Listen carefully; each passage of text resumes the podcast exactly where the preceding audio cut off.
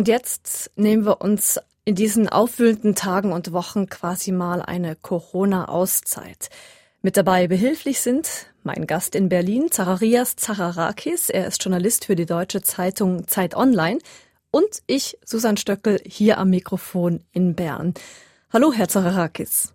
Hallo, Frau Stöckel. Wir zeichnen das Interview am 19. März 2020 auf.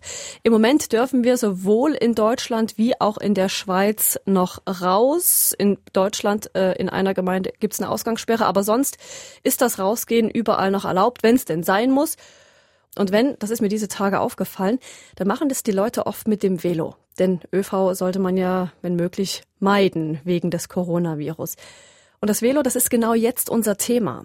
Unzählige Velos, die bei uns rumfahren, kommen nämlich aus Kambodscha. Dort aber, das ist die Schattenseite, werden sie unter miserablen Arbeitsbedingungen hergestellt, wie Zacharias Zacharakis herausgefunden hat. Und genau darum geht es heute in unserer Auslandrubrik.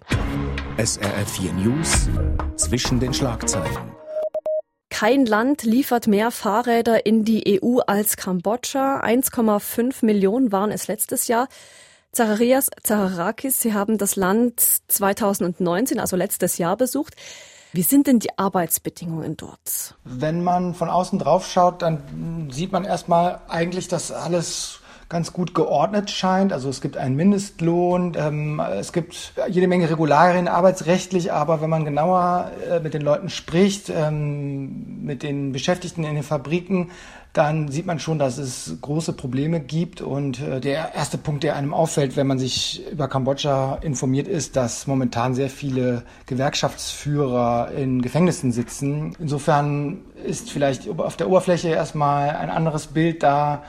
Äh, wenn man ein bisschen genauer hinsieht, dann, dann erschließt sich schon sehr schnell, dass es nicht ganz sauber ist, was dort passiert. Und Sie haben es ja geschafft, Sie konnten dort mit Arbeitern dieser Velofabriken reden. Was haben die Ihnen denn erzählt?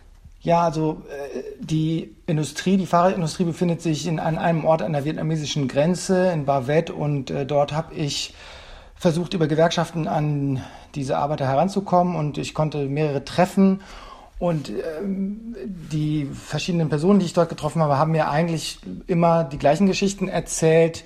Der größte Punkt ist gewesen, dass es eigentlich unmöglich ist, für diese Menschen frei zu bekommen. Also ähm, es, gibt, es gibt einen gesetzlichen Anspruch auf Urlaub in äh, Kambodscha und den müssten diese Leute eigentlich bekommen.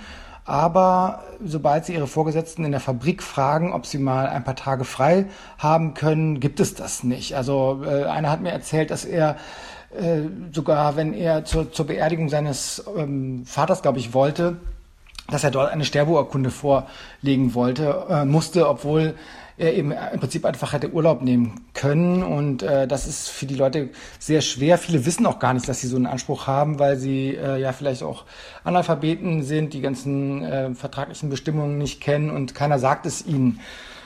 Und der zweite große Punkt, den, ähm, der mir auch von verschiedenen Seiten geschildert wurde, ist, dass einfach sehr, sehr hohe Anforderungen an die Arbeiter gemacht werden, zum Beispiel in der Abteilung, wo die Rahmen, die Fahrradrahmen geschweißt werden, was auch das Hauptprodukt eigentlich ist aus dem Land. Ähm, und dort müssen die Arbeiter sehr hohe Produktionsziele erreichen. Also denen werden bestimmte Zahlen vorgegeben, die sie innerhalb von einem Tag oder einer Woche ja, schweißen, produzieren müssen und das schaffen die ganz häufig nicht, äh, wenn, wenn ein hoher Auftragsdruck besteht.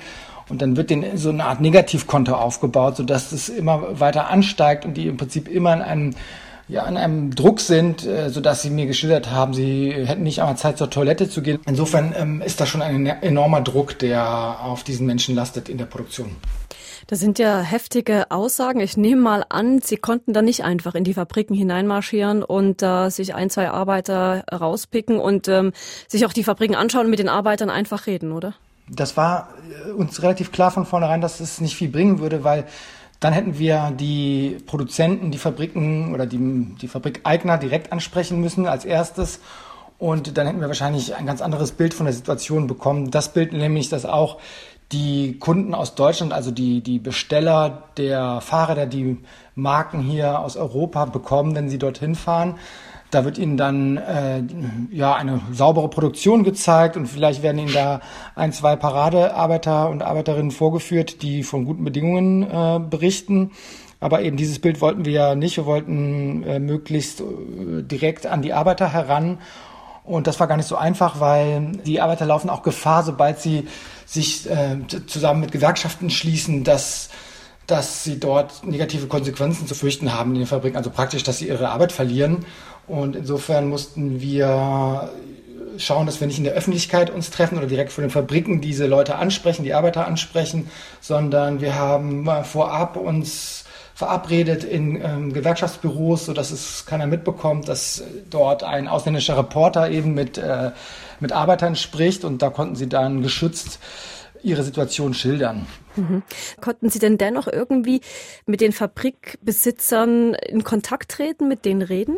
Ja, wir haben alle Fabriken angeschrieben, mit denen, ähm, aus denen wir Arbeitern gesprochen haben. Dort haben wir aus einer Fabrik dann auch eine Antwort bekommen und ähm, es wurde im Prinzip verneint, was, was da an Schilderungen von den Arbeitern kam, dass es durchaus die Möglichkeit gäbe, einen Betriebsrat oder eine Gewerkschaft zu gründen, dass die eben da kein Problem sehen, auch mit den Produktionszielen und äh, man, es wurde einfach dem widersprochen, was wir von den Arbeitern ähm, gehört haben, aber das hatten wir auch nicht anders erwartet, ehrlich gesagt.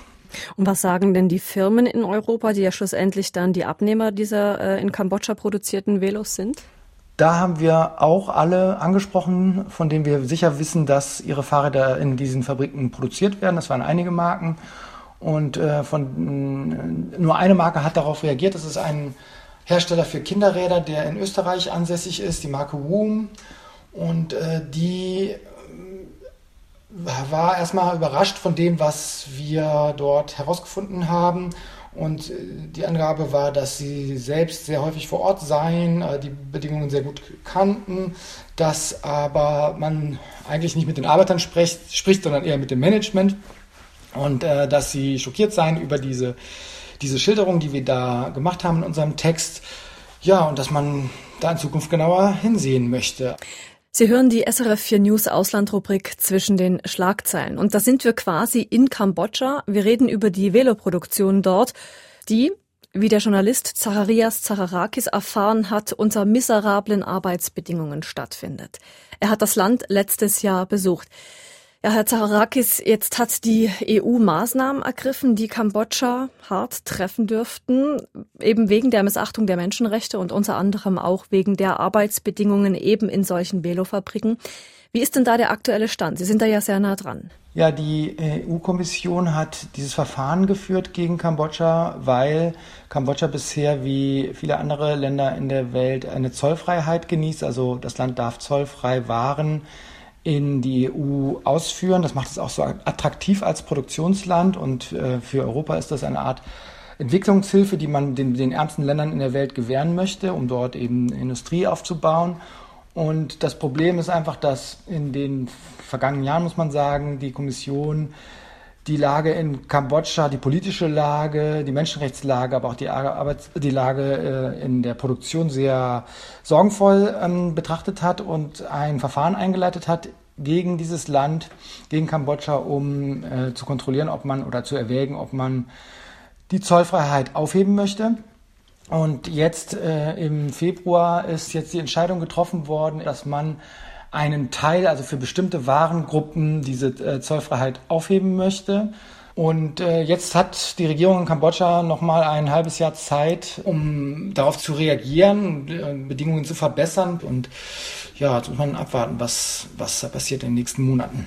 Mhm. Aber das, das Ding ist ja, dass die ausgerechnet die Velo-Exporte aus diesen oder von diesen Maßnahmen der EU ausgegrenzt, ausgeklammert sind. Das heißt, Velos kann man wenn die Maßnahmen der EU dann mal greifen, wenn die in Kraft sein sollten, Velos kann Kambodscha weiterhin zollfrei in die EU exportieren. Genau, die äh, Fahrradexporte sind nicht betroffen, um auch dem Land nicht so sehr zu schaden, weil es ist natürlich so, die Menschen, die dort in den Fabriken arbeiten, die hatten vorher, kamen vorher vom Land und teilweise aus, aus sehr großer Armut. Und für die ist es schon ein Fortschritt, dass sie in diesen Fabriken sind. Und man möchte denen nicht auch nicht alles wegnehmen. Und die Frage ist natürlich, was das jetzt ändert in, in, für, die, für die Beschäftigten in dieser Industrie, also speziell in der Fahrradindustrie.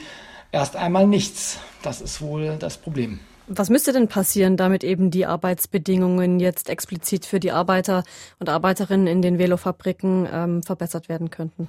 Ja, es gibt eigentlich nur zwei Ansätze aus meiner Sicht. Der eine, sage ich mal, etwas diffuse Ansatz ist, dass Verbraucher hier in Europa stärker Druck machen auf die Produzenten, auf die Fahrradmarken, die hier ihre, ihre Waren vertreiben, so ähnlich wie es bisher ja auch in der Textilindustrie geschehen ist dass man sagt, man, man, man fordert von den Unternehmen, dass sie mehr darauf achten, wie die Bedingungen vor Ort sind.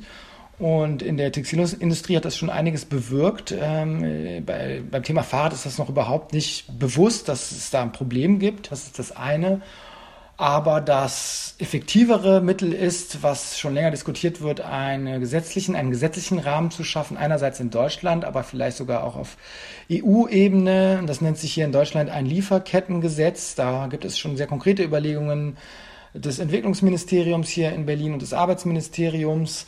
Und das würde die deutschen Auftraggeber alle, nicht nur äh, für Fahrräder, dazu verpflichten, ihre gesamte Lieferkette auf die Sozialstandards hin zu prüfen, auch auf Umweltstandards hin. Klingt ein bisschen ähnlich wie die Konzernverantwortungsinitiative, die bei uns in der äh, Schweiz äh, Thema ist zurzeit.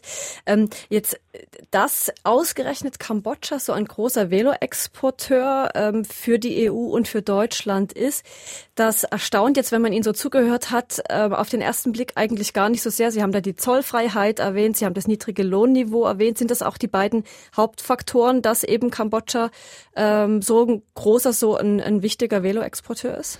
Ja, das sind die wichtigsten Punkte, aber man muss die Industrie an sich so ein bisschen anschauen und verstehen.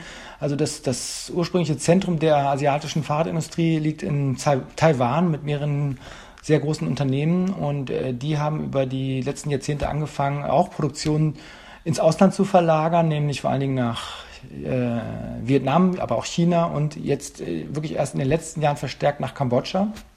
Und äh, das ganze Know-how kommt eben aus Taiwan, wurde dann zu großen Teilen nach, nach Vietnam transferiert, was ja das Nachbarland von Kambodscha ist. Und in Vietnam ist aber das Lohnniveau inzwischen höher und ähm, es gibt traditionell sehr enge Be Be äh, Beziehungen zwischen Kambodscha und äh, Vietnam, sodass sich das Ganze dann noch verlagert hat nach äh, Kambodscha. Und es ist ja auch wirklich direkt an der Grenze, also der, die, die drei wichtigsten Fabrikstandorte in Kambodscha sind direkt an der vietnamesischen Grenze.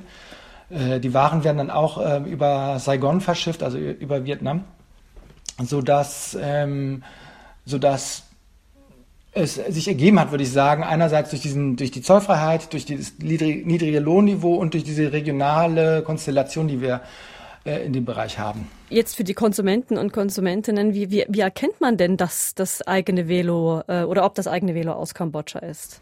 Also normalerweise gibt es die Kennzeichnung Made in Cambodia tatsächlich als Aufkleber, aber die Hersteller verstecken diesen Aufkleber gerne. Und in der Regel bei vielen Herstellern klebt der ganz unten unter der Tretkurbel des Fahrrads. Also man muss wirklich das Rad umdrehen oder darunter krabbeln und, ähm, und diese, diese, diese Bezeichnung oder diesen, diesen kleinen Sticker äh, suchen schon mal beim eigenen Velo draufgeschaut, wo es herkommt? Ja, ich, ich habe dann tatsächlich auch erst in der Recherche angefangen, mir selbst darüber Gedanken zu machen, wie viele Konsumenten wahrscheinlich hier in Europa auch, wo kommt denn mein Fahrrad eigentlich her?